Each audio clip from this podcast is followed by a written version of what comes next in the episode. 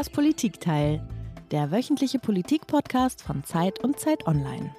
Ja, Marc, ist ja jetzt genau vier Wochen her, dass äh, Wladimir Putin seinen furchtbaren Angriffskrieg auf die Ukraine gestartet hat. Und seither erreichen uns Tag für Tag so schreckliche Bilder aus dem Kriegsgebiet, dass man es ja eigentlich kaum fassen kann. Und ich weiß nicht, wie dir es geht, aber angesichts all dieses Leids, dass die Menschen da ein paar hundert Kilometer eigentlich von uns entfernt nur durchmachen müssen, sitzt mir persönlich ja so ein innenpolitischer Moment der letzten Woche ganz schön tief in den Knochen. Weißt du, woran ich denke? Wir beide kennen uns ja schon eine ganze Weile, äh, liebe Iliana. Ähm, ich ahne, was du meinst. Dann wäre der Moment eigentlich Schweigen. Genau. Das Schweigen unseres Bundeskanzlers nach der Rede des ukrainischen Präsidenten Zelensky ist jetzt genau eine Woche her tatsächlich, dieser Moment, als er im Bundestag sprach und dann Olaf Scholz um Hilfe bat für sein Land in dem ja in diesen Tagen Hunderttausende Menschen Todesängste ausstehen und um ihr Leben fürchten müssen und eben zusehen müssen, wie ihre Häuser oder auch ihre ganzen Existenzen äh, zerstört werden. Und er sprach also, und was war die Antwort unserer Bundesregierung? Es kam eigentlich gar nichts. Ja. Ein kurzer Abbinder von Katrin Göring-Eckardt danach und gleich anschließend Geburtstagswünsche für Bundestagsabgeordnete. Und das war wirklich ein Moment, ich weiß nicht, ob ich mich an so einen schon mal noch erinnern kann, in dem ich mich wahnsinnig geschämt habe für dieses Land, aber auch für unsere Bundesregierung. Wie ging dir das? Na, ich glaube, wir können es einfach so nennen, wie es war. Es war peinlich. War einfach peinlich, dass man keine adäquate Form gefunden hat. Hinterher, gut, hinterher ist man immer schlauer, aber ich hatte dann tatsächlich auch überlegt, hm, was wäre eine gute Reaktion gewesen? Vielleicht wäre es einfach auch gut gewesen, die Sitzung zu unterbrechen, die Worte wirken zu lassen und den Abgeordneten die Möglichkeit zu geben, im Plenum, auf dem Flur, unter sich über diese Worte und über sozusagen die Folgen dieser Worte zu sprechen. Einfach 15 Minuten unter sich sein, das Ganze wirken lassen und dann weiter Politik machen. So war es eben einfach peinlich. Und ich glaube, dass dir dieser, dieser Moment auch deswegen so aufstößt, Iliana, weil da kam ja noch eine andere Peinlichkeit dann hinterher. Weil peinlich ist es ja, wenn die Regierung dann die Versprechen, die sie abgibt, nicht halten kann oder wenn sie einfach unter ihren Möglichkeiten bleibt. Also Anfang März hatte die Bundesregierung doch zugesichert, dass ähm, die Ukraine 2700 sogenannte Strela Luftabwehrraketen bekommen soll. Das sind Raketen, die noch ähm, aus dem Erbe der Nationalen Volksarmee, also aus der DDR stammen. Und dann hieß es plötzlich, dass ein Teil dieser zugesicherten Raketen Schrott ist, dass man es gar nicht liefern kann. Also dass äh, statt 2700 eben nur 500 Raketen geliefert werden. Und das ist dann nicht nur peinlich, sondern ich glaube, das ist fast schon unerträglich, weil eben die Regierung so unter ihren Möglichkeiten bleibt und weil man sich eigentlich eine andere Reaktion eben im Rahmen dieser Möglichkeiten gewünscht hätte. Mir ist da Anfang der Woche ein Tweet aufgefallen unseres Kollegen Martin Machowitz, äh, der auch bei der Zeit arbeitet, der dort das Streitressort leitet der twitterte, Zitat, 32 Jahre Einheit, nicht mal die Polikliniken haben es überstanden, aber die einzigen wirksamen Waffen, die die Bundesrepublik 2022 an die Ukraine liefern kann, sind Restbestände aus der NVA. Und da ist was dran, oder? Absolut. Und mit all dem, was du da jetzt angerissen hast, sind wir eigentlich schon mittendrin in unserem Thema, das wir uns vorgenommen haben für die heutige Stunde des Politikteils. Wir wollen also sprechen über die Frage, warum die Bundesregierung bei der militärischen Unterstützung so weit hinter den Erwartungen zurückbleibt und ja, auch über den Zustand der Bundeswehr. Also über Jahrzehnte hinweg hat sie ja eigentlich ein Schattendasein gefristet sozusagen. Und erst jetzt, wo Putin so viele rote äh, Linien überschritten hat und es einen Krieg gibt, der sehr nah dran ist an den Rändern des NATO-Bündnisses, realisieren wir alle, also zähle ich mich wirklich mit ein, welche Folgen das hat für die Sicherheit Deutschlands und eben auch für ganz Europa. Und ich glaube, wir müssen über ein Wort sprechen, Iliana. Äh, ein Wort, das im Zusammenhang mit der Bundeswehr immer genannt wird. Welches meinst du? Unterhosen? ähm, nein kaputt sparen. Aha, kaputt sparen. Es heißt ja immer, man habe die Bundeswehr kaputt gespart. Aber ist das wirklich so? Also haben die Probleme der Bundeswehr nur mit Geld zu tun oder gibt es vielleicht andere, tiefliegendere Gründe? Äh, ich glaube, auch darüber müssen wir sprechen, über kaputt sparen. das stimmt. Genau. Und ähm, umso glücklicher sind wir, dass wir heute Peter Dausend zu Gast haben. Peter Dausend, du bist Politikredakteur bei der Zeit und unter anderem zuständig für das Verteidigungsministerium und auch Kenner der Bundeswehr. Und wir freuen uns sehr, dass du da bist. Herzlich willkommen. Ja, ich freue mich auch. Vielen Dank für die Einladung. Und wie all unsere Gäste hast auch du ein Geräusch mitgebracht, das uns zum Thema unserer heutigen Sendung hinführen soll.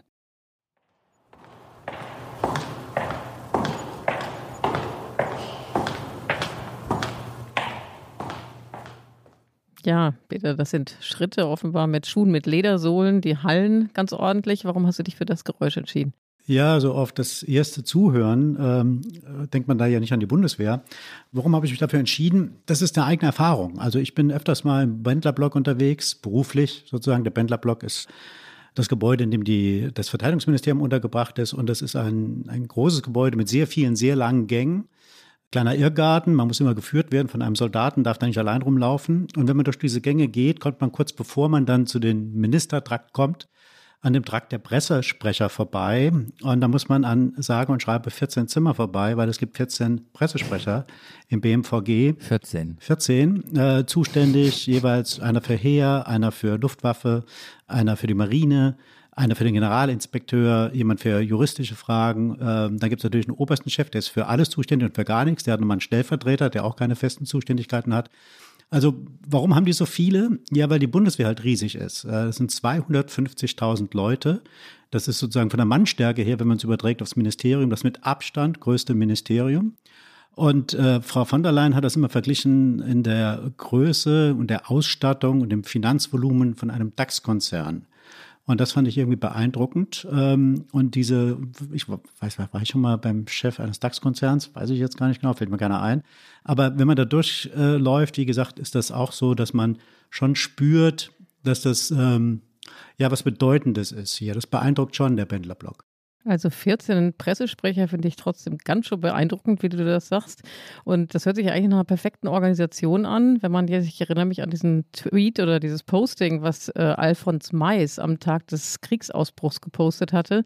Das ist der Generalleutnant und Inspekteur des deutschen Heeres. Und da schrieb er auf LinkedIn, die Bundeswehr, das Heer, das ich führen darf, steht mehr oder weniger blank da. Und weiter hieß es, die Optionen, die wir der Politik zur Unterstützung des Bündnisses anbieten können, sind extrem limitiert. Das hört sich jetzt aber so gar nicht nach guter Organisation an, oder? Ja, das ist ja das Skurrile bei der Bundeswehr. Sie ist auf der einen Seite überorganisiert und hat auf der anderen Seite ganz, ganz große Lücken. Das hat was, ihr habt ja eben schon mal über das Kaputtsparen geredet, das hat etwas damit zu tun, da kommen wir vielleicht später nochmal drauf. Also es gibt trotz dieser hohen, extrem hohen Organisationsgrades bei der Bundeswehr, da wird alles immer geplant. Wenn man da Termine hat, muss man immer sehr rechtzeitig da sein und dann wird einem äh, genau gesagt, wo man hinzugehen hat, wo man sich zu positionieren hat, damit auch die richtigen Schnittbilder für die Kollegen von dem Fernsehen möglich sind und, und, und. Also wird nichts dem Zufall überlassen. Trotzdem ist, was unterm Strich rauskommt, sehr defizitär. Wir wollen über die Bundeswehr reden in dieser Stunde, lieber Peter. Und äh, bevor wir konkret einsteigen und ganz tief in dieses Thema mit all seinen Verästelungen, vielleicht am Anfang eine ganz einfache und trotzdem irgendwie wichtige Frage. So auf einer Skala von 1 bis 10, wie verteidigungsfähig würdest du sagen, ist die Bundeswehr? Also 10 heißt ähm, mehr als genug und 1 heißt dann im Grunde gar nicht. Naja, irgendwo zwischen 2 und 3 würde ich momentan sagen. Das Problem ist, es äh, fehlt halt an allem. Das beginnt bei der Munition. Es wird geschätzt, dass wir, wenn wir die Munitionsbestände auffüllen wollen, auf das Niveau, das sie früher einmal waren, muss man allein 20 Milliarden Euro in die Hand nehmen. Das heißt, das ist schon ein Fünftel dieses äh, Sondervermögens von 100 Milliarden weg, wenn man wirklich nur die Munition auffüllt. Und es setzt sich halt fort bei Großgeräten, es setzt sich fort bei der Einsatzbereitschaft. Also wir müssen für, den, für äh, unsere NATO-Verpflichtungen müssen wir die nukleare Teilhabe sicherstellen. Die ist momentan nicht wirklich sichergestellt, weil das läuft über die Tornado-Flugzeuge. Und die sind sehr alt und äh, fliegen nicht so oft und nicht regelmäßig, sehr unzuverlässig. Gibt zwar eine Neuanschaffung, aber es dauert ein paar Jahre. Also von daher sind wir in, haben wir viele Mängel und äh, mehr als eine maximale drei ist eigentlich nicht drin drei minus. Das ist bitter. Zwei bis drei finde ich wirklich bitter von der Bilanz.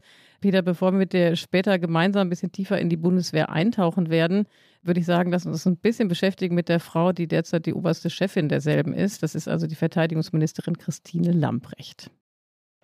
Ja, vielen Dank. Meine Damen und Herren, nach wenigen Tagen im Amt war es mir heute ein ganz wichtiges Anliegen, den ersten Besuch bei der Truppe durchzuführen. Ich habe ein Gespräch geführt äh, beim Einsatzführungskommando im äh, äh, weil es das Herzstück ist für Auslandseinsätze. Die werden dort zentral äh, Einsatzführungskommando, weil es dort äh, das Herzstück ist und dort zentral geleitet werden.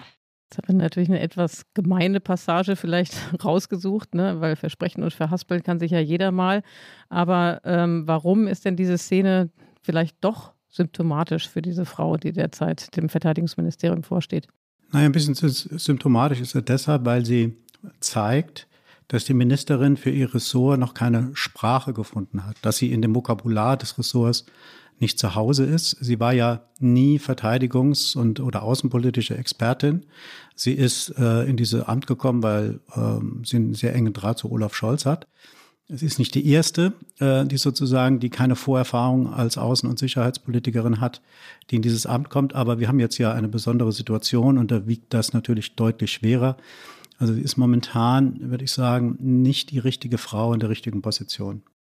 Das Interessante ist, dass sich tatsächlich die Medien ähm, auf breiter Front gegen die Ministerin jetzt eingeschossen haben, allen voran der Boulevard. Das ist vielleicht doch typisch Boulevard, muss überspitzen und greift auch Personen an und wird sehr schnell persönlich, jedenfalls verbal. Ähm, aber mir gibt dann immer zu denken, wenn auch ruhigere Kollegen und überlegtere und ja, vielleicht auch nachdenklichere Journalisten oder Journalisten im übertragenen Sinne, entschuldige, auf die Kacke hauen. Und da ist mir ein Artikel aufgefallen äh, von einem Kollegen, den du auch kennst, Robert Birnbaum vom Tagesspiel. Der schrieb über Lambrechts Pannen und ich lese einfach mal kurz die drei, vier, fünf Sätze vor ähm, weil das doch sehr eindrücklich ist. Also Robert Birnbaum schrieb, eine Panne kann passieren, wenn man neu im Job ist, auch zwei. Christine Lambrecht ist allerdings auf bestem Wege, in Serie zu stolpern. Am Montag in Brüssel war es wieder soweit. Die Verteidigungsministerin gab ein Statement zur Lage in der Ukraine und zur neuen europäischen Eingreiftruppe ab. Sie werde anbieten, dass Deutschland, Zitat, das militärische Herzstück, diese schnelle Eingreiftruppe, dann von 2025 für ein Jahr stellen könne. Das hätte auch gut zur militärischen Zeitenwende gepasst, die Kanzler Olaf Scholz nach Putins Einmarsch in die Ukraine verkündet hatte. Die Nachrichtenagenturen verbreiteten die Neuigkeit sofort. Sie stimmte nur nicht.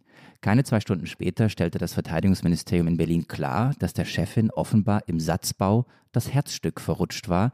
Die Bundeswehr könne den Kern dieser Truppe bestenfalls stellen, das heißt also statt 5000 maximal 2000 Soldaten. Und dann äh, kommt Robert Birnbaum eben zum Schluss, nur so ein Versprecher an sich ist kein Drama. Er trägt aber einen weiteren Farbtupfer zum Bild einer Ministerin bei, bei der zwischen Ankündigung und Wirklichkeit gelegentlich riesige Lücken klaffen. Peter, du bist auch überlegt und ruhig und äh, überlegst lange, bevor du über Personen richtest. Mal so, mal so. Wie blickst du auf Christine Lambrecht? Ja, es gibt äh, eine Erzählung vielleicht, äh, die ich immer wieder höre aus dem Verteidigungsministerium, die mir auch Sorgen macht, sozusagen.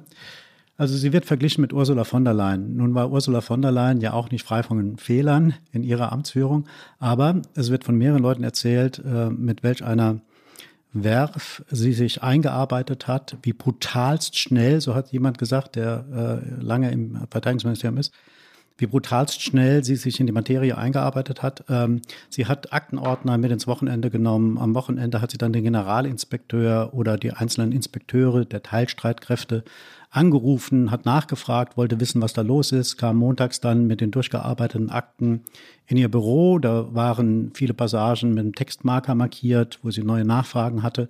Und nach sechs Wochen war sie total fit, heißt es im, äh, im Verteidigungsministerium. Und diesen Informationshunger hat Frau Lamprecht anscheinend nicht. Als sie ins Amt kam, standen die ganzen Abteilungsleiter sozusagen Aktenordner parat, Aktenordner bei Fuß bereit, um sie halt äh, in, in, in die Problematik der einzelnen Felder irgendwie einzuführen. Und sie äh, hat das aber zuerst mal ausgeschlagen, hat, ähm, ist ein paar Tage in Urlaub gegangen. Das wollten die gar nicht glauben, anstatt dass man sich direkt als Art Fremde und als Novizin in dem ganzen Themenbereich schnell wie möglich einarbeitet, hat sie das nicht getan. Und sie hat auch ein Stück weit verweigert, so wird es mir erzählt, das, was man eigentlich mit einem neuen Minister macht. Man nimmt ihn an die Hand oder die neue Ministerin und hat einen Ablaufplan, in dem man irgendwie ähm, Gesprächspartner ihr zuführt, bestimmte Termine wahrnimmt, auch Besuche macht bei äh, bestimmten Truppenteilen, um halt schnellstmöglich in die Materie einzusteigen.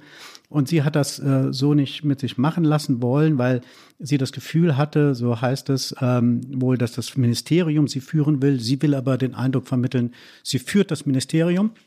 Und wenn sie den Eindruck vermitteln will, das ist ja dein Beispiel von eben, Marc, dann sagt sie halt, hier, wir haben 5000 Mann zur Verfügung, die können diese neue, schnelle Eingreiftruppe 2025, wenn sie dann fertig sein soll oder einsatzbereit sein sollte, können wir stellen. Das können wir aber nicht. Also das kriegen wir gar nicht hin. Es fehlt also an diesem Willen, sich so schnell wie möglich einzuarbeiten, Sachfirm zu werden. Und gleichzeitig ist aber der Wunsch da, das Ministerium zu führen, um als entschlossene Politikerin wahrgenommen zu werden. Und das äh, passt irgendwie nicht zusammen. Und lass uns noch ein bisschen bei den anderen Vorwürfen bleiben, die äh, gegen Sie im Raum stehen. Ähm, zu dem einen hattest du dich eben schon geäußert, ne? dass man ihr vorwirft, dass sie im Grunde genommen nie Verteidigungspolitik gemacht hätte. Das finde ich persönlich ja so ein bisschen wohlfeil. Ich glaube, das stimmte bei deiner äh, Einschätzung auch durch, ne? weil äh, man sieht ja auch, dass durchaus Minister die Fachexpertise haben, siehe Lauterbach, deswegen trotzdem noch nicht unbedingt ein guter Minister werden. Die zweite Kritik, die man häufiger hört, ist, sie habe nicht gedient. Was hältst du davon? Wie hätte sie das machen sollen? Also sie ist jetzt 56 Jahre alt und als sie sozusagen im dienstfähigen Alter war, im wehrdienstfähigen Alter war, ähm, da gab es noch keine Frauen in der Bundeswehr. Aber ich will zu dem anderen Vorwurf schon was sagen. Also bei der Bundeswehr kommt es schon sehr schlecht an, dass jetzt zum wiederholten Male jemand die Führung übernommen hat, der oder die keine Vorerfahrung in diesem Themenbereich hat. Die erste Reaktion, das war noch lang vor dem Russlandkrieg oder, oder Wochen vor dem Russlandkrieg, in der Bundeswehr war, ja, das zeigt ja, welchen Stellenwert wir in der Politik haben. Wir haben wieder jemanden, der eingearbeitet werden muss, der keine Vorerfahrung im, Aus im Verteidigungsausschuss hat oder im Außenpolitischen Ausschuss.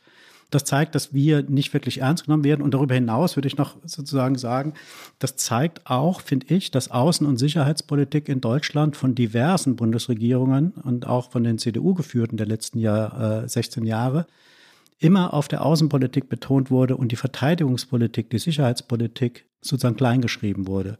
Das Militärische hat man aus diesem ganzen Themenfeld weitgehend verdrängt und hat nur in Kategorien der Diplomatie oder der Entwicklungszusammenarbeit gedacht. Das hat ja letztendlich auch dazu geführt, dass wir eine Vorstellung lange Zeit vom Soldaten dann entwickelt hatten, als Brunnenbauer, als jemand, der äh, ins Ausland, Auslandseinsätze geht und dort äh, praktisch so Arbeiten des technischen Hilfswerkes übernimmt, so wie ein THW mit Waffen. So wurde die Bundeswehr äh, wahrgenommen lange Zeit. Das ändert sich jetzt, glaube ich, total durch, durch den Krieg.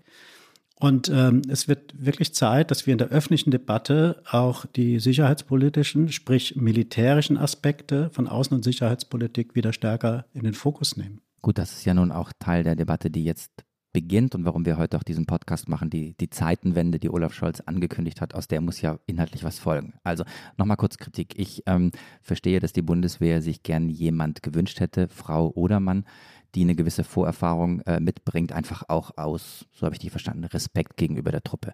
Kann man so sehen, kann man auch anders sehen, weil, wie du selber gesagt hast, einarbeiten kann man sich ja auch. Also man kann sich ja schnell Respekt auf eine andere Art verschaffen. Zweiter Kritikpunkt haben wir genannt. Ja, das stimmt. Aber darf ich noch mal einmal einhaken? Ich will noch eins sagen. Ja, klar. Ja, klar. Wir, es gibt ja jetzt auch, also jetzt sitzt ähm, die Spitze der Bundesregierung sitzt hier zusammen und überlegt eine neue Sicherheitsstrategie, die jetzt federführend vom Auswärtigen Amt ausgearbeitet werden soll von Annalena Baerbock. Und das muss jetzt losgehen, das muss auch sehr schnell gehen, weil wir haben ja eine radikal veränderte Sicherheitslage. Und in dieser Situation, wo wir über eine neue Sicherheitsstrategie nachdenken und die formulieren und ausgestalten wollen, ist sozusagen die Verteidigungsministerin eine Lehrstelle, äh, das, weil sie halt Novizin diese Expertise gar nicht mit einbringen kann. Das halte ich schon für ein großes Problem und äh, man braucht nicht in jedem Ministerium immer jemand mit wahnsinnig viel Vorerfahrung, aber jetzt in dieser konkreten historischen Situation ist es auf jeden Fall ein Manko, keinen zu haben oder keine zu haben, die das mitbringt. Gut, Point taken. Und die andere Kritik, die haben wir, also von wegen, sie habe nicht gedient, die haben wir jetzt auch nur genannt, weil wir sie selber blöd finden, aber wir wollen ja sozusagen ein Raster der Kritik hier äh, einbringen. Also, liebe Hörerinnen und Hörer, wenn irgendjemand sagt, die Ministerin sei eine schlechte Ministerin, weil sie nicht gedient habe, dann lachen sie ganz laut. Und ähm, die ernsthafte Kritik, Peter, das ist die, über die wir auch noch sprechen müssen. Und dazu gehört, warum Christine Lambrecht überhaupt Ministerin geworden ist. Das ist eine ganz interessante Geschichte. Ich weiß nicht, ob du sie erzählen willst oder ob ich soll oder wir beide, oder? Wir beide, machen wir mal beide. Wer soll ich anfangen? Ach, fang mal an. Komm, fang mal an. Naja, Christine Lamprecht hat eigentlich ähm, in der zweiten Hälfte der letzten Legislaturperiode schon, da war sie ja Justizministerin und ganz am Ende hat sie auch das Familienministerium noch eine äh, Zeit lang übernommen, als Frau Giffey in den Wahlkampf eingestiegen ist, hier für Berliner äh, regierende Bürgermeisterin zu werden. Also Frau Lamprecht hat vor, in der zweiten Hälfte der Legislaturperiode schon angekündigt, dass sie aufhören will mit der Politik, dass sie nicht mehr ins Parlament will, nicht mehr kandidiert für den Bundestag. Und das war Peter zu einer Zeit, in der die SPD in den Umfragen. Das war zu einem Zeitpunkt, genau. die SPD stand bei 13, genau, 13, 14, 15 Prozent. Und dann haben sich die Umfragen ähm, gedreht und verändert. Und dann kannst du jetzt mal weitermachen, Marc. Und ähm, als die SPD wieder in die Reichweite des Kanzleramts äh, gekommen ist, soll es einen Termin gegeben haben zwischen Olaf Scholz und Christine Lambrecht, in dem Christine Lambrecht angekündigt habe, dass sie gern dem nächsten Kabinett angehören wolle und sich auch in diesem Kabinett sehe. Dann ist die Wahl gewesen und äh, Frau Lambrecht hatte ja nicht mehr kandidiert, war insofern nicht Teil der Fraktion. Es gab dann ein ganz tolles Gruppenfoto der neuen SPD-Fraktion. Äh, viele Hörerinnen und Hörer werden sich erinnern. Da standen alle neuen Abgeordneten auf so einer Treppe. Ich weiß nicht genau, wie viele es sind, also äh, über 200, glaube ich, Peter. 206, glaube ich. Einer hat, nur einer hatte eine Maske auf, das war Karl Lauterbach, der Rest hatte keine Maske. Darüber haben sich dann alle beömmelt. Das Lustige war aber, dass in, zwar in der zweiten Reihe dieses äh, Fotos deutlich sichtbar eine Frau mit längeren blonden Haaren stand, die da eigentlich nicht hingehörte, nämlich Christine Lambrecht. Also die einzige, die auf diesem Foto stand, obwohl sie gar nicht Mitglied der Fraktion war, war Frau Lambrecht. Äh, da hat sie schon angefangen, ich würde sagen, ihre Rückkehr vorzubereiten.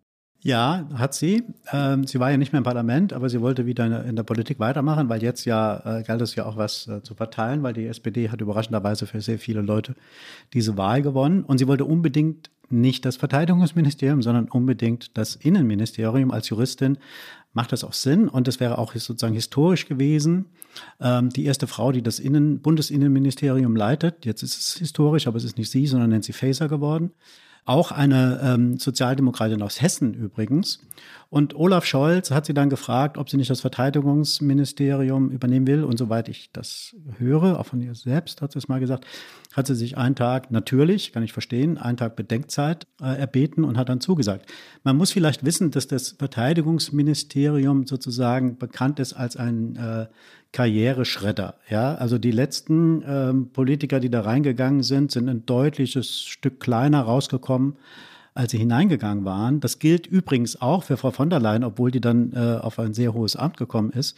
Aber sie war eigentlich am Tiefpunkt ihrer Karriere. Es ist da vieles schiefgelaufen. Dann am Ende im BMVG, vor allen Dingen diese Berateraffäre, hatte sie an der Backe und wurde plötzlich da rausgeschleudert. Bei Frau Lambrecht ist es jetzt ja ein bisschen anders. Also man kann nicht sagen, dass sie wie früher zu Gutenberg oder auch Ursula von der Leyen und dann vor allen Dingen auch AKK, Annegret Kramp-Karrenbauer, die waren das ja alle mal, Verkehrsminister, äh, Verteidigungsminister, dass die noch andere Ambitionen hatten, nämlich sozusagen das als Vorstufe gesehen hatten für den Weg ins Kanzleramt. Das mag man Frau Lamprecht jetzt nicht unterstellen. Also sie ist jetzt äh, an einem Zeitpunkt, wo danach für sie politisch nicht mehr wahnsinnig viel kommen muss. Das heißt eigentlich, sie kann auch da ins Risiko oder könnte, könnte da ins Risiko gehen, und wirklich Dinge anpacken wollen, die veränderungswürdig sind. Dann gibt es noch ein ganz heißes Gerücht, hast du mich darauf aufmerksam gemacht, Iliana, vorhin, das kannte ich gar nicht. Das war das mit der Nancy Faeser, äh, mhm. Äh, meinst du? Dass ja. die im Grunde genommen ähm, äh, eigentlich sowieso vorhat, äh, oder beziehungsweise dass der Olaf Scholz nur vorhatte, sie provisorisch zu intronisieren, weil sie äh, im Grunde genommen in Hessen dann auf Volker Bouffier äh, nachfolgen sollte. Das ist ein Gerücht, von dem ich gehört habe.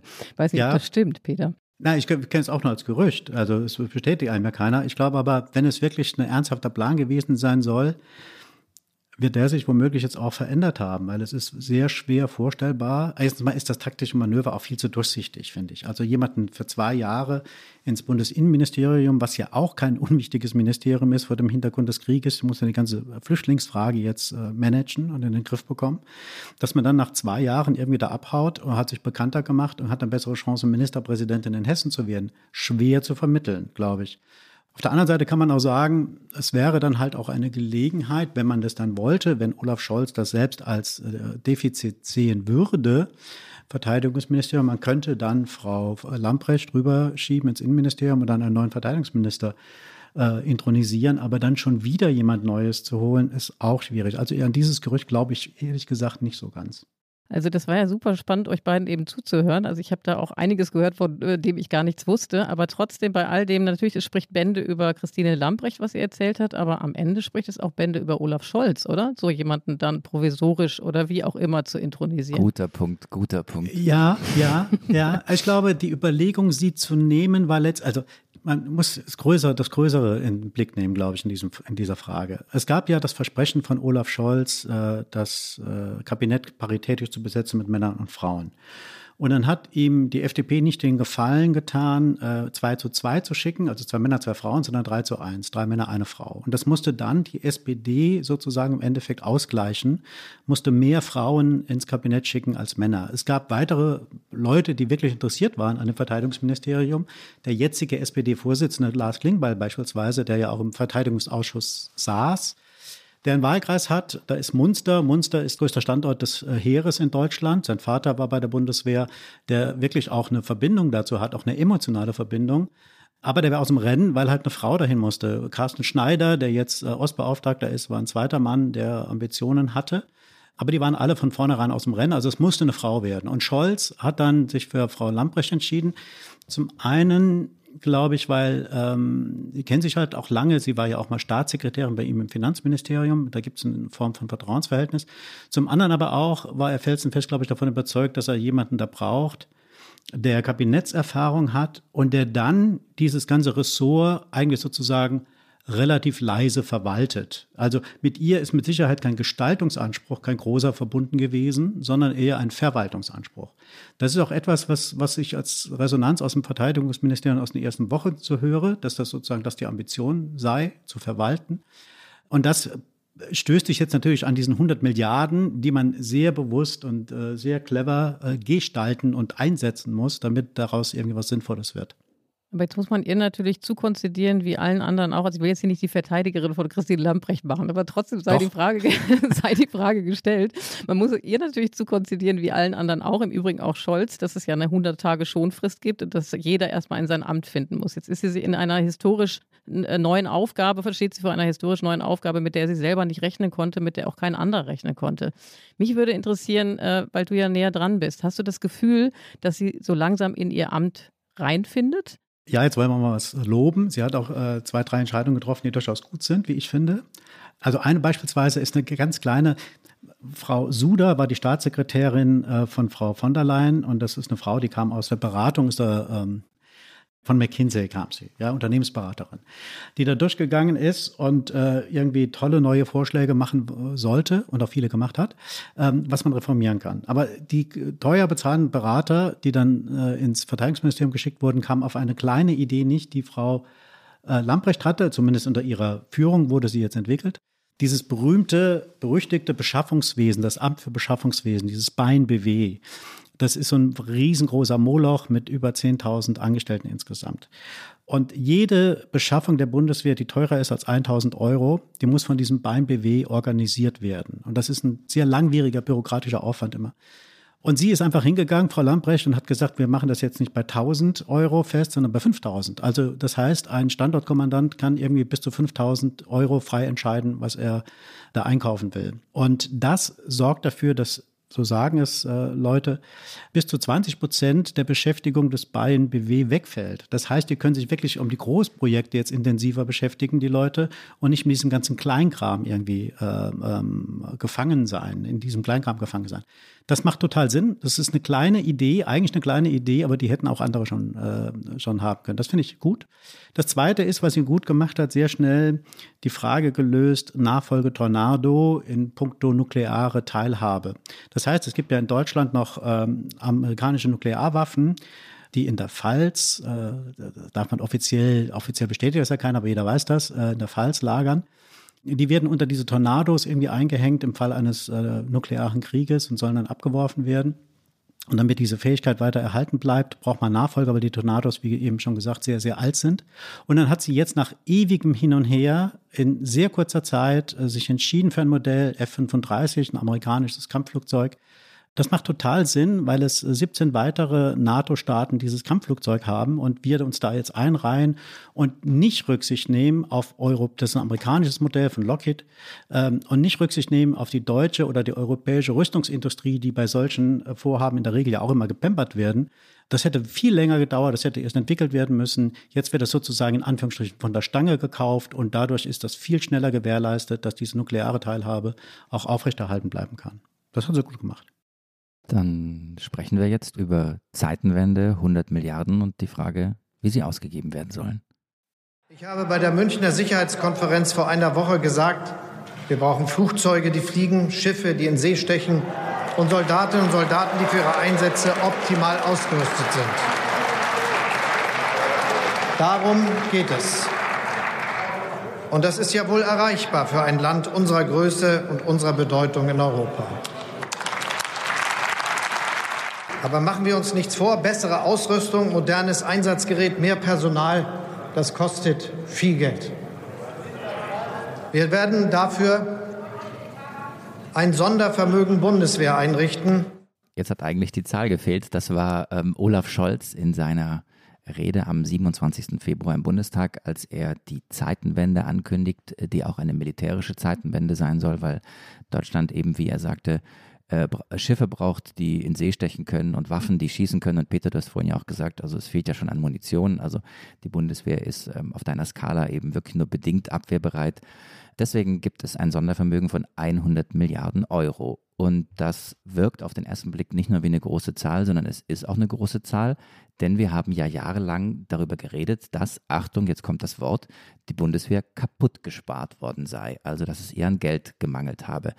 Wir reden in diesem Podcast darüber, was man mit den 100 Milliarden anfangen soll und warum die Bundeswehr überhaupt so auf den Hund gekommen ist. Aber ich hatte es in der Anmoderation ja schon gesagt, wir müssen über dieses Wort kaputt sparen einmal kurz reden an dieser Stelle. Denn wenn du auf den Verteidigungshaushalt schaust, dann ist er doch seit 2014, da war die russische Annexion der Krim, ist der ziemlich deutlich gestiegen. Ich glaube um 40, 45 Prozent auf glaub, 45 oder 46 Milliarden. Also Deutschland hat, äh, was die Militärausgaben angeht, irgendwie die siebthöchsten Militärausgaben der Welt. Ist doch äh, kaputt sparen, sieht anders aus oder nicht? Naja, wir müssen das aber äh, zeitlich noch ein bisschen zurückgehen. Also das stimmt, was du sagst. Das ist seit 2014, Annexion der Krim, äh, gab es eine Trendwende äh, im Haushalt. Aber man muss gucken, was seit 1990 passiert ist. Also 1990, Wiedervereinigung, Ende der Blockkonfrontation, wie wir damals alle dachten. Also die Blöcke, den Warschauer Block, Block gibt es ja auch nicht mehr. Es war damals äh, viel die Rede von der Friedensdividende, ja, die man jetzt einfahren kann. Das heißt also, äh, wir äh, im 2 plus 4 Vertrag, Vertrag, der die Rahmenbedingungen für die Einheit äh, geschaffen hat, wurde festgelegt, dass die Bundeswehr, die damals fast 500.000, 495.000 äh, Mitglieder hatte, äh, reduziert wird auf 370.000. Und diese 370.000 waren die NVA-Soldaten ja auch schon mit eingerechnet. Das war der erste Schritt. Und ähm, der Wehretat wurde von da an kontinuierlich immer verringert, permanent verringert. Äh, es gab ja die Forderung ähm, des, äh, von Seiten der NATO, dass man zwei Prozent des BIP, also des Bruttoinlandsproduktes, für die Verteidigung ausgeben sollte. In Deutschland ist dieser Anteil kontinuierlich gesunken, bis es im Endeffekt nur noch 1,1 Prozent war.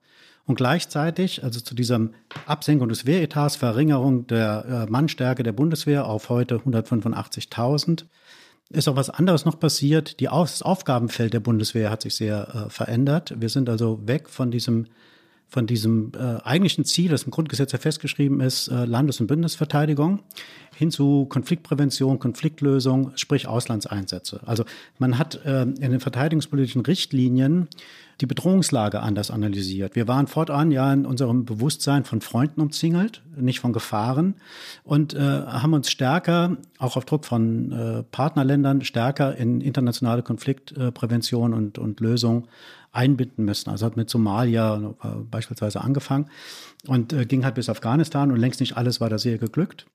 Und es war so, so weit ging das Sparen und bis als, als Thomas de Maizière Verteidigungsminister wurde, gab es eine Neuausrichtung der Bundeswehr, die auch in Richtung äh, radikaler Umbau, in Richtung Einsatzarmee ging, die dann wenige Jahre später wieder zurückgedreht werden musste, als die Krim besetzt worden war.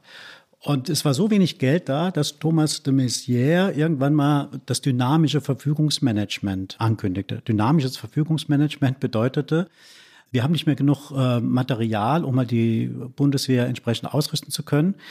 Es reicht, wenn wir 70 Prozent aller äh, Vorhaben nur ausgestattet haben. Das, also wir mussten dann, um Soldaten in den, in den, nach Afghanistan zu schicken, Ausrüstungsmaterial für diese Soldaten, für die Einsätze äh, quer durch Deutschland irgendwie äh, hin und her transportieren damit es dann vor Ort irgendwie da war. Ja? Ähm, und das hat dazu geführt, dass letztendlich auch die Vorratshaltung für Munition abgeschaffen wurde, die Vorratshaltung für Ersatzteile abgeschaffen wurde. Es wurde nur noch dann was repariert, wenn auch was kaputt war. Also früher ist man sozusagen in die Lagerhalle gegangen und konnte dann irgendwie das Teil rausnehmen. Jetzt musste man es erstmal bestellen. Und da halt äh, die Wirtschaft deutlich weniger Aufträge bekam von der Bundeswehr, haben die auch Produktionsstraßen abgebaut und, und, und. Es dauerte viel länger, bis man die Ersatzteile bekam. Es, es sind riesige Lücken entstanden in dieser Zeit und die kann man mit diesen Milliarden, die wir von 2014 bis heute irgendwie aufsummiert haben, könnte das gar nicht, reicht es nicht, das alles auszugleichen. Also es gibt eine Rechnung, die besagt, dass wir eigentlich durch diesen Abbau und die Reduzierung des Wehretats bis zu 450 Milliarden Euro eingespart haben in der Zeit, bevor wir, oder bis heute, äh, bei der Bundeswehr, was wir, wenn wir diesen zwei Prozent äh, hätten entsprechen wollen, mehr Ausgaben auf der Wegstrecke hätten bewerkstelligen müssen. Das zeigt also, dass die Bundeswehr über lange, lange Zeit radikal unterfinanziert war. Und deshalb ist auch der Begriff der Aufrüstung heute eigentlich falsch. Also man muss wirklich sagen, die wird wieder ausgerüstet. Also die, es gibt die Soldaten, haben nicht genug ähm, Nachtsichthelme, äh, Nachtsichtbrillen, nicht genug Schutzhelme, moderne Schutzhelme, nicht genug Schutzwesten. All das muss erstmal wieder beschafft werden. Und das ist auch schon wieder in Teilen besser geworden. Aber es reicht immer noch nicht aus. Äh, und wir haben ja teilweise die Situation, wir haben neulich Soldaten äh, geschickt, äh, die berühmte Ostflanke jetzt der NATO nach Litauen, um halt da die Truppen zu verstärken. Und da gab es nicht genug warme Unterwäsche und nicht genug warme Stiefel. Und das muss alles dringend, dringend geändert werden. Jetzt hast du eigentlich die perfekte Überleitung gemacht zu unserem zweiten Teil des Gesprächs, wo wir uns nämlich genau darüber unterhalten wollen, äh, warum die äh, Bundeswehr so miserabel dasteht, wie sie eben dasteht, aber auch einen Blick in die Zukunft werfen wollen, wo nämlich die 100 Milliarden am besten ausgegeben werden, um eben aus dem deutschen Militär eine so moderne Armee zu machen, die wir eben brauchen. Aber ich glaube, bevor wir das tun, Marc, ist jetzt Zeit für unsere beliebte Rubrik, oder? Ah, du meinst, weil wir gerade den Begriff kaputtsparen schon einmal hin und her gewendet haben, äh, wenden wir jetzt fünf Begriffe hin und her? Ja, genau, genau. Und der Peter, der jetzt, glaube ich, schon das zweite Mal hier im Politikteil zu Gast ist, äh, das letzte Mal aber bei unseren Partnern Tina und Heinrich, weiß ja genau, was jetzt kommt, oder? Das sind nämlich die Flop 5.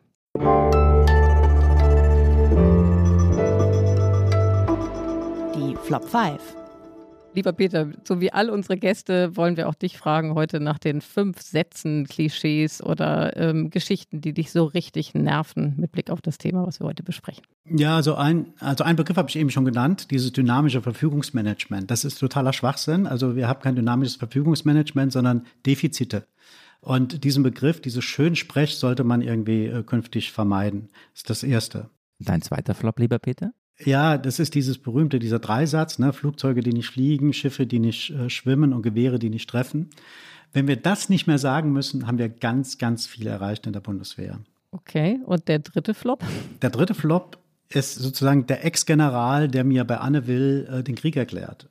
Ich finde es irgendwie ein großes Defizit, dass wir anders als beispielsweise in den USA oder anderen befreundeten Ländern keinen obersten Soldaten haben, der öffentlich auftritt. Wir haben natürlich einen obersten Soldaten, den Generalinspekteur der Bundeswehr. Der ist aber eine Figur im Schatten. Und ich glaube halt auch, um halt auch in der Bevölkerung irgendwie mehr Verständnis für sicherheitspolitische, auch militärische Fragen zu wecken, die Leute mehr dafür zu interessieren, sollte der Generalinspekteur eine öffentliche Figur werden. Das wäre sozusagen mein, mein Vorschlag und nicht der Ex-General, der seit 20 Jahren nur noch in Zivil da sitzt und eigentlich gar keine direkte Verbindung mehr zur Bundeswehr hat, soll mir erklären, was in der Bundeswehr los ist, sondern ähm, der oberste Soldat. Und hast du denn den Eindruck, dass bei den 14 Pressesprechern, die da sind im Bändlerblock, dass langsam dieses Bewusstsein dafür reift? Bei der Bundeswehr ist dieses, dieser Wunsch schon lange da. Also bei den Soldaten ist dieser Wunsch schon lange da. Die Politik weigert sich bisher, den sozusagen von der Leine zu lassen, weil man will nicht den Eindruck erwecken, dass das Primat der Politik nicht mehr gilt, dass jetzt das Militär oder der oberste Soldat die Richtlinien vorgibt. Es ist schon von unserem Grundgesetz so vorgesehen, dass die Politik das macht. Und an diesem Bild will man nicht rütteln. Ich verhalte das für wenig souverän, ehrlich gesagt. Also das heißt, der Generalinspekteur, Herr Zorn heißt er, glaube ich, der würde durchaus gerne mal in eine Talkshow gehen oder auch in so eine Sendung wie die unsere.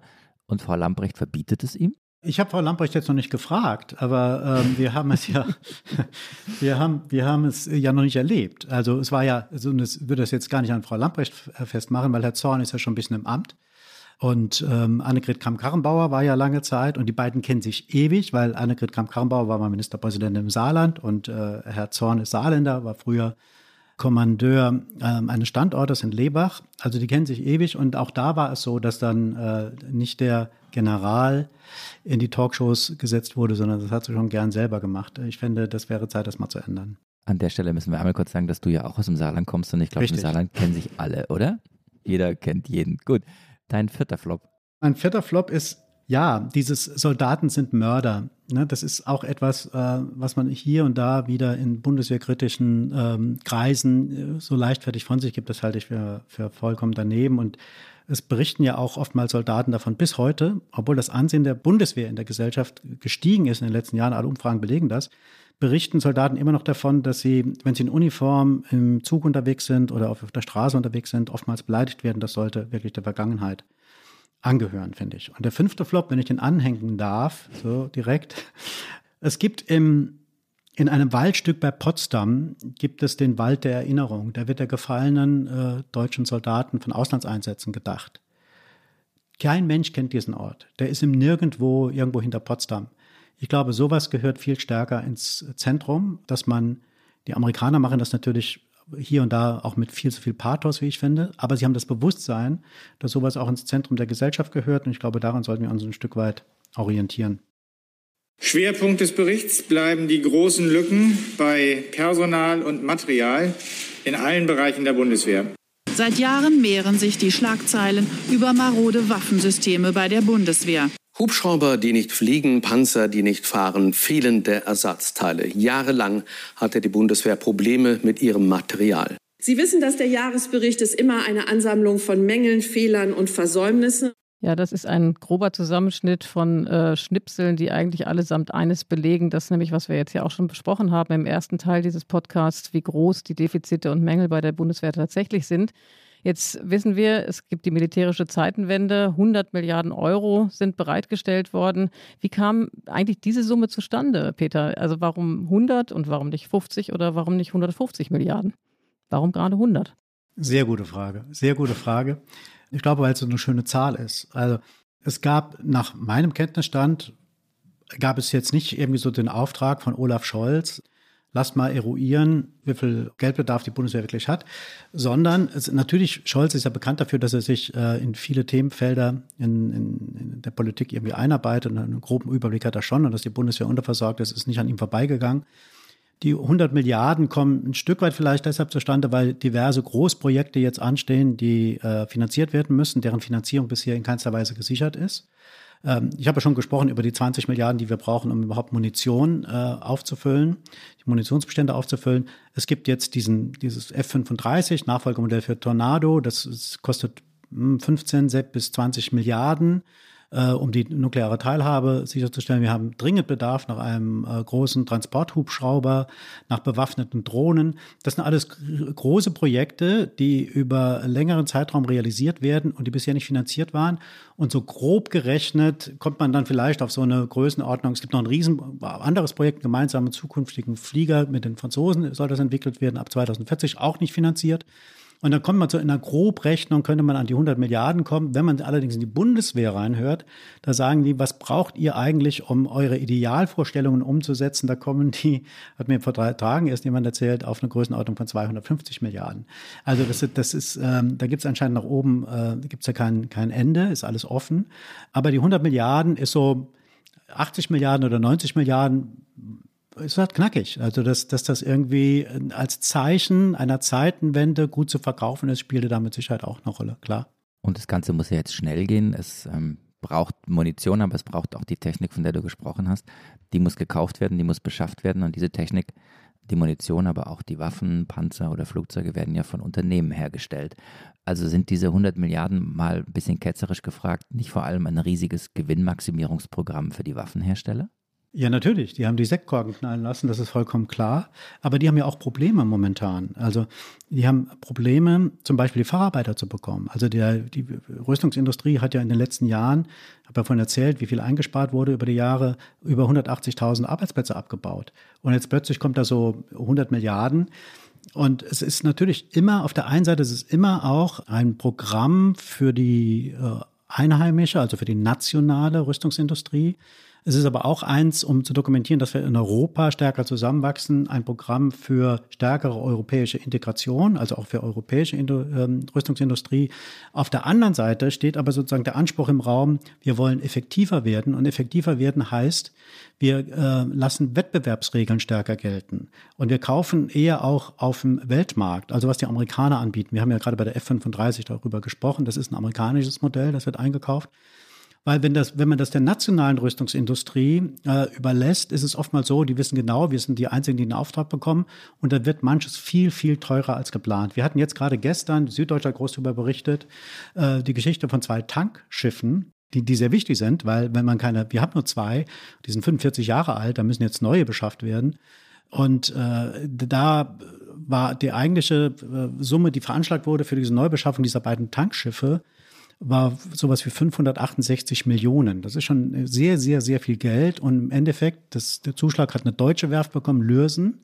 Es wurde die europäische Ausschreibung umgangen. Das kann man tun, wenn man sagt, nationale Sicherheitsinteressen sind irgendwie betroffen. Und das waren sie auch, weil wenn man keine Tankschiffe hat, können die Fregatten und die Korvetten nicht in See stechen. Also die muss man unterwegs auch mal betanken können. Und gekostet hat es im Endeffekt 860 Millionen und kann nicht all das, was es eigentlich können sollte, dieses äh, Schiff. Hat keine zweite Antriebswelle beispielsweise. Also es wird immens, immens teuer, wenn man irgendwie die einheimische Industrie immer pimpert. Das ist sozusagen das Gegenmodell. Wir brauchen eine heimische Rüstungsindustrie, auch um halt unabhängiger zu sein von internationalen Verwerfungen und auch wenn beispielsweise in den USA wieder mal Trump zurückkehrt, dass wir eine stärkere Autonomie auch in dieser Rüstungsbeschaffung haben. Macron drängt ja da immer, dass das Europa viel stärker sich unabhängig machen muss. Und auf der anderen Seite müssen wir aber gucken, was kosten diese Dinger. Und wenn wir die Weltmarktpreise äh, stärker berücksichtigen, wird es natürlich günstiger. Werbung. Die fünf reichsten Männer haben ihr Vermögen seit 2020 verdoppelt. Zugleich sind fünf Milliarden Menschen ärmer geworden. Im Podcast Entwicklungssache spricht Entwicklungsministerin Svenja Schulze mit Expertinnen wie Sera Baltinijic von Oxfam über die Hintergründe und Ursachen. Wie kann Reichtum auf der Welt gerechter verteilt werden? Was bedeutet das für uns in Deutschland? Erfahre mehr. Entwicklungssache. Jetzt überall da, wo es Podcasts gibt.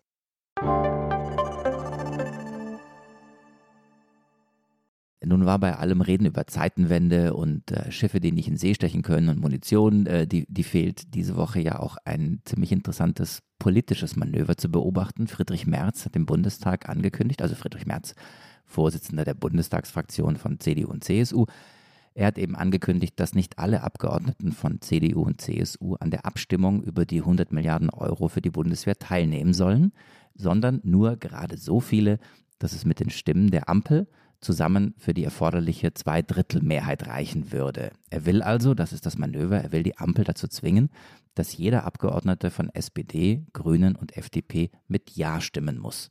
Ganz egal, wie groß die Zweifel in den eigenen Fraktionen vielleicht auch sind. Ist es ein peinliches politisches Manöver, lieber Peter, oder doch ein sowas wie ein angemessener Zwang zur Wahrheit, den er da oktroyiert? Na, eher ersteres, würde ich sagen. Also, wenn man sich schon als Interessenwahrer ähm, der Bundeswehr generiert, wie das Merz ja gestern in seinem Auftritt äh, dahingelegt hat, dann muss man auch alles dafür tun, damit das, was man für nötig hält, auch erreicht wird. Also jetzt sozusagen kleines parteipolitischen Profit daraus schlagen zu wollen in einer Frage, wo unsere Sicherheit massiv bedroht ist, also durch äh, den Krieg in der Ukraine, das finde ich für vollkommen unangemessen, ehrlich gesagt. Mich regt das eher auf. Ähm, und auch überhaupt, der, die, in, Merz hat ja ein paar Punkte, wo er nicht Unrecht hat. Natürlich gibt es bei Union und bei den Grünen Leute, denen diese 100 Milliarden für die Bundeswehr nicht schmecken, die auch das, die, die Diskussion ja schon eröffnet haben, dass wir einen breiteren Sicherheitsbegriff haben, einen vernetzten Sicherheitsbegriff. Das heißt, es müssen auch diplomatische und vor allen Dingen Entwicklungshilfeprojekte äh, ins Auge gefasst werden.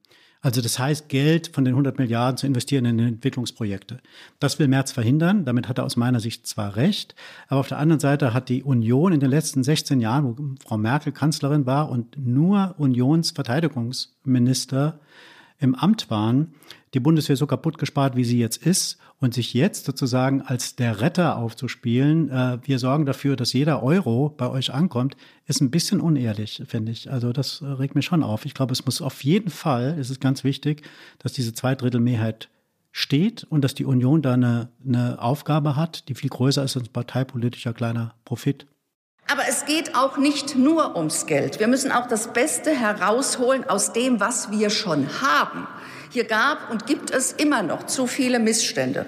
Hubschrauber, die nicht fliegen, Gewehre, die nicht treffen, haben zu oft, zu oft für Gespött gesorgt. Daher werde ich, ich weiß, das ist ein ganz dickes Brett, das zu bohren ist, aber ich werde das Beschaffungswesen gründlich modernisieren.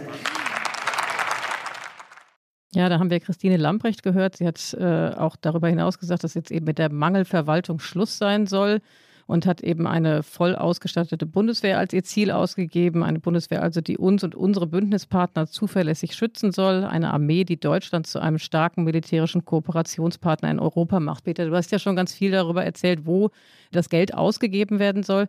Wie realistisch ist denn, dass das diesmal dann auch tatsächlich klappt? Es ist ja auch nicht das erste Mal, dass die Bundeswehr reformiert werden soll. Also wir denken an die äh, Terroranschläge von 9-11, wo es ja auch um eine Neuausrichtung der Bundeswehr danach gehen sollte und das auch nicht so gut funktioniert hat. Ja, ist vollkommen richtig. Also das hat sich eigentlich jeder äh, Verteidigungsminister der letzten Jahre vorgenommen, dieses Beschaffungswesen zu modernisieren.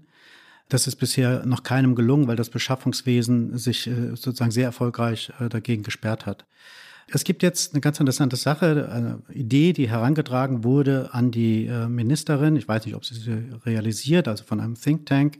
Die Idee besteht darin, jetzt bei diesen Großprojekten, die wir alle mit den 100 Milliarden finanzieren, also sprich diese F-35-Flieger, dieses äh, Transporthubschrauber, der angeschafft werden soll, die, die bewaffnete Drohnen, dass man das gar nicht über das BAIN-BW, das Bundesamt für Ausrüstung und Inform äh, Informationstechnik und Nutzung der Bundeswehr, so heißt das offiziell, und das ist äh, ähnlich äh, sozusagen komplex, wie der Name schon ist, dass das umspielt wird, dass man eine Agentur gründet, die nichts anderes macht, ähm, als diese Großprojekte in den nächsten Jahren zu realisieren was ist der Vorteil? Der Vorteil ist, dass das äh, Beschaffungsamt natürlich pingelig darauf achtet, dass alle Vorgaben, und es gibt tausende von Vorgaben für solche Großprojekte, dass alle Vorgaben, juristische Vorgaben eingehalten werden, weil nichts ist so gefährlich, als wenn äh, jetzt ein Großprojekt realisiert wird für ganz viel Geld und nachher kommen im Endeffekt kommen ähm, Geräte dabei raus, Panzer oder Flugzeuge, die nicht können, was sie können sollen und dann muss nachgerüstet werden und wer ist dann verantwortlich. Und wenn nicht jedes einzelne, äh, einzelne Vorgabe eingehalten wurde, dann ist die Industrie, ähm, kommt die ganz gut raus und muss die Nachrüstung nicht bezahlen. Und das will man umgehen, man will da sozusagen ins Risiko gehen. Deshalb dauert das so lange, ja, dass da alles fünfmal abgesichert wird und, und, und.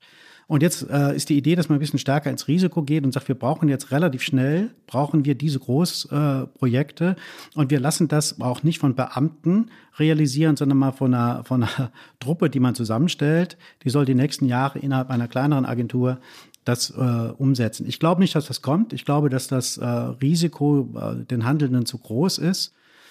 Und äh, dass auch diese Großprojekte, wenn es jetzt heißt, in drei bis vier Jahren werden die F-35 hier sein, es kann sein, dass es fünf bis sechs Jahre dauern. Also es ist nicht zum ersten Mal, dass es viel länger dauert, als man denkt. Manchmal vergehen fünf, sechs Jahre bis zur von, von der ersten Idee, etwas zu realisieren, bis zum Vertragsabschluss. Diese fünf, sechs Jahre wird, wird verhandelt, was in diesen Verträgen alles drinsteht. Und dann dauert es nochmal sehr, sehr lang auf der Wegstrecke, äh, bis die dann realisiert werden, weil auf der Wegstrecke oftmals dann halt wieder das Verteidigungsministerium kommt oder bei multinationalen Projekten, wie beispielsweise dem A400M, dem großen Transportflugzeug, ähm, dass es da national unterschiedliche Vorstellungen gibt. Und da wird nicht ein Flugzeug dann gebaut, sondern da waren sieben Nationen beteiligt. Da gibt es im Endeffekt sieben verschiedene Modelle. Und das macht es teurer, das macht es länger. Und das muss eigentlich alles mal geändert werden. Aber das ist eine wahnsinnige Aufgabe. Und ich bin sehr skeptisch, ob das äh, möglich ist, das zu ändern. Als ich dich vorhin ganz am Anfang der Sendung fragte, wie einsatzfähig die Bundeswehr ist auf einer Skala von 1 bis 10, da war es, glaube ich, drei, oder? Zwei minus? Zwei, fünf? Was ja, zwei bis drei war es, glaube ich, sowas. Zwei bis drei, genau, ist schon eine Stunde her, deswegen kann man das auch vergessen. So, zwei ja. bis drei. Jetzt umgekehrt gefragt, du hast ja vorhin gesagt, ähm, bei den Flops, erst wenn man nicht mehr diesen Satz hört, äh, Schiffe, die nicht in See stechen, Waffen, die nicht schießen und so weiter, erst dann sei es vorbei. Äh, wie groß ist denn die Wahrscheinlichkeit äh, auf einer Skala von 1 bis 10, dass man diesen Satz tatsächlich nicht mehr hören wird? Also 10, ja. es ist vorbei und äh, 1, es wird so weitergehen wie immer. Naja, da bin ich jetzt mal positiv. Also da bin ich jetzt mal positiv, da glaube ich so acht. Ich glaube schon, dass von den 100 Milliarden halt sehr viel davon eingesetzt wird, dass Ersatzteile wieder da sind, dass bevorratet wird, dass man da nicht ewig braucht, bis halt Sachen, wenn sie ausgefallen sind, dann wieder hergestellt sind. Das sollte viel, viel schneller gehen, also weil wir da wirklich andere Finanzmittel zur Verfügung haben. Und in dem Fall würde ich schon sagen, dass Geld was bewirken kann. Nicht allein, wir haben ja eben über Strukturen auch geredet, die, die schwierig sind, äh, Vorschriften, die es zu viele gibt, vollkommen absurd. Und wenn mir das noch gerade schießt mir gerade durch den Kopf. Also die Feinstaubregelung gilt für deutsche Panzer. Das heißt, eine, ähm, wir haben eine Feinstaub, eine Vorgabe, dass Feinstaubwerte in einem Schützenpanzer so sein müssen, dass eine schwangere Soldatin Platz nehmen kann in diesem Panzer. Vollkommen absurd, weil schwangere Soldatinnen, also Soldatinnen prinzipiell, gehören nicht zu Kampfverbänden. Die wird nie da drin setzen. Also es ist vollkommen absurd, welche Vorschriften da teilweise sind. Da muss entrümpelt werden, was auch den Produktionsprozess dann irgendwie natürlich beschleunigt. Aber wie gesagt, mit Geld kann man in dem Punkt, den Marc gerade angesprochen hat, schon was erreichen. Wir haben jetzt ja eine Stunde sehr viel gelernt über das Beschaffungswesen. Wir haben sehr viel gelernt über Verteidigungspolitik und gesprochen über die 100 Milliarden, also über Geld gesprochen. Eine Frage, die mir noch, äh, die, die mich noch umtreibt, ist äh, die Frage, wie geht es eigentlich den Soldaten und Soldatinnen selbst in diesen Tagen? Ich weiß nicht, wie gut dein Kontakt zu äh, eben jenen ist, aber was für eine Stimmung herrscht dort? Herrscht da sozusagen sowas wie eine Aufbruchsstimmung, ein Aufatmen, dass die Bundeswehr endlich ein bisschen mehr ins Zentrum der Aufmerksamkeit rückt? Wie würdest du das beschreiben? Ja, schon. Das entscheidende Wort, was du eben selbst benutzt hast, ist endlich. Ja, endlich ist es soweit. Ist schon ein Aufatmen, ganz klar. Also dieses Gefühl, wir rücken jetzt dahin, wo wir auch hingehören, nämlich viel stärker ins Zentrum aller Überlegungen. Äh, und das ist auch eine Chance für uns und das hat auch was Motivierendes. Also kann man so, weiß nicht, hört sich komisch an, aber dieser Krieg in all seinen Schrecken macht auch nochmal deutlich, warum man Militär braucht. Ja, das äh, hat letztendlich natürlich eine Aufwertung der Soldaten auch zur Folge, wenn Sie so wollen. Also das Selbstbild des Soldaten ändert sich auch dadurch. Also was ich mitbekomme als Reaktion von den Soldaten selbst, ist positiv. Natürlich. Also endlich wird mal auf das, was wir lange, lange, lange beklagen, wird endlich mal reagiert in einem Rahmen, der vernünftig erscheint. Ein Rahmen, der vernünftig erscheint, das ist doch eigentlich, das ist doch das große Schlusswort für diese Stunde Podcast, oder? War auch ein Rahmen, der hoffentlich unseren Leserinnen und, oh, der unseren Hörerinnen und Hörer schau, da habe ich nach einer Stunde schon völlig ausgesprochen. Also ein Rahmen, der unseren äh, Hörerinnen und Hörerinnen vernünftig erschien. Hoffentlich, Iliana, oder? Absolut. Also ich kann nur sagen, ich habe wahnsinnig viel mitgenommen. Vielen Dank, lieber Peter, dass du bei uns warst, dass du unser Gast warst. Es war eine unglaublich spannende Stunde. Und liebe Hörer und Hörerinnen, wenn Sie Anmerkungen haben, Kritik, Zuspruch, Lob oder Ideen haben für weitere Themen, die wir setzen sollen, dann schreiben Sie uns bitte an unsere E-Mail-Adresse daspolitikteil.zeit.de. Und in der nächsten Woche sind an dieser Stelle wieder Tina und Heinrich am Start. Und jeder Gast, äh, lieber Peter, bekommt bei uns im Politikteil äh, ein Geschenk. Das ist der Kaffeebecher zum Mitnehmen. Und normalerweise ähm, wird der per Post zugeschickt oder hier in der Redaktion können wir uns den auf dem Flur geben. Aber heute ist Selbstbedienung. Du sitzt nämlich, wir, wir zeichnen ja wieder remote-mäßig auf und ähm, du ja. sitzt in einem anderen Büro als deinem eigenen. Du sitzt nämlich bei der wunderbaren Kollegin Janine Cantara und wenn du okay. deinen Blick jetzt mal über das Mikro so ein bisschen nach links richtest im Regal, da stehen sie alle. Die Kaffeebecher, ja, Da stehen sie alle und du nimmst dir, du nimmst dir einfach einen. Also ich habe schon einen, aber es sind Modelle, sehe ich da, die ich noch nicht habe. Da würde ich mal zugreifen. Der Kaffeebecher 2.0. Sondervermögen Kaffeebecher haben wir ja auch hier, Zeitenwende. Und äh, es gibt jetzt den Kaffeebecher zum Mitnehmen. Und natürlich ähm, danken wir ganz, ganz herzlich an all die lieben Kolleginnen und Kollegen, die diesen Podcast wieder möglich gemacht haben. Allen voran den wunderbaren Kollegen der Pool Artists, unsere Produktionsfirma, aber auch den Kolleginnen und Kollegen bei Zeit Online, äh, Munia, Ole und Pia. Und lieben Dank an Christina, die äh, wieder hier für die Unterstützung gesorgt hat, was Töne angeht und Recherche. Ohne dich, Christina, wären wir diese Woche echt aufgeschmissen gewesen. Vielen lieben Dank. Ja, und wir wollen natürlich auch nicht vergessen, darauf hinzuweisen, dass die Zeit und Zeit Online sehr viele Podcasts im Angebot hat, wo man sich Zeit vertreiben kann, bis nächste Woche endlich Tina und Heinrich hier wieder sind. Und äh, es sei verwiesen auf den täglichen Nachrichtenpodcast, was jetzt der zweimal am Tag on air ist. Und die Woche nach Tina und Heinrich ja. sind wir das letzte Mal on air, du und ich. Das wird der letzte Podcast sein, den wir beide zusammen machen und da überlegen wir uns noch was, oder? Absolut. Aber jetzt wird der eine oder andere Hörer oder Hörerin wird sehr überrascht sein, glaube ich. Ich weiß nicht, ob du das einfach so am Ende so droppen lassen kannst. Das lassen wir so stehen. Das lassen wir so stehen. Wir sagen nur Zeitenwende. Ja? Zeitenwende. Allerdings. Jetzt gibt es wahrscheinlich einen Fuß von Leserbriefen. Hörer, Hörerinnen. Ach, stimmt. Jetzt habe ich auch schon vertan. Genau. Hörer und Hörerinnenbriefe. Genau. Genau. Also, also, Peter, ja, und wie sagt man auf Saarländisch Tschüss? Komm, ich darf ja nicht auf Schwäbisch sagen, sagst du es auf Saarländisch, bitte. Ey, auf Saarländisch, was haben wir dann da? Wir sagen einfach Tschüss, Tschüss haben wir schon, aber immer so unterlegt mit einem Ayo. Ayo. Ayo, tschüss. Ayo, ayo, ayo, Und auch tschüss. das Tschüss hört sich schon anders an als das westfälische Tschüss, muss ich sagen. Ayo. Der Peter kommt ja eigentlich aus einer, aus einer Konditorendynastie. Ne? Man muss es dann eigentlich Ehrlich? so mit vollem Mund sagen, wenn man so ein, so ein süßes Stückle im Mund hat. Dann klingt es noch authentischer. Ja, ein Stück Butterkuchen, das ist die Spezialität des ah. Hauses. Genau. Gut. In diesem Sinne. Ayo. Bis dann. Tschüss. Tschüss.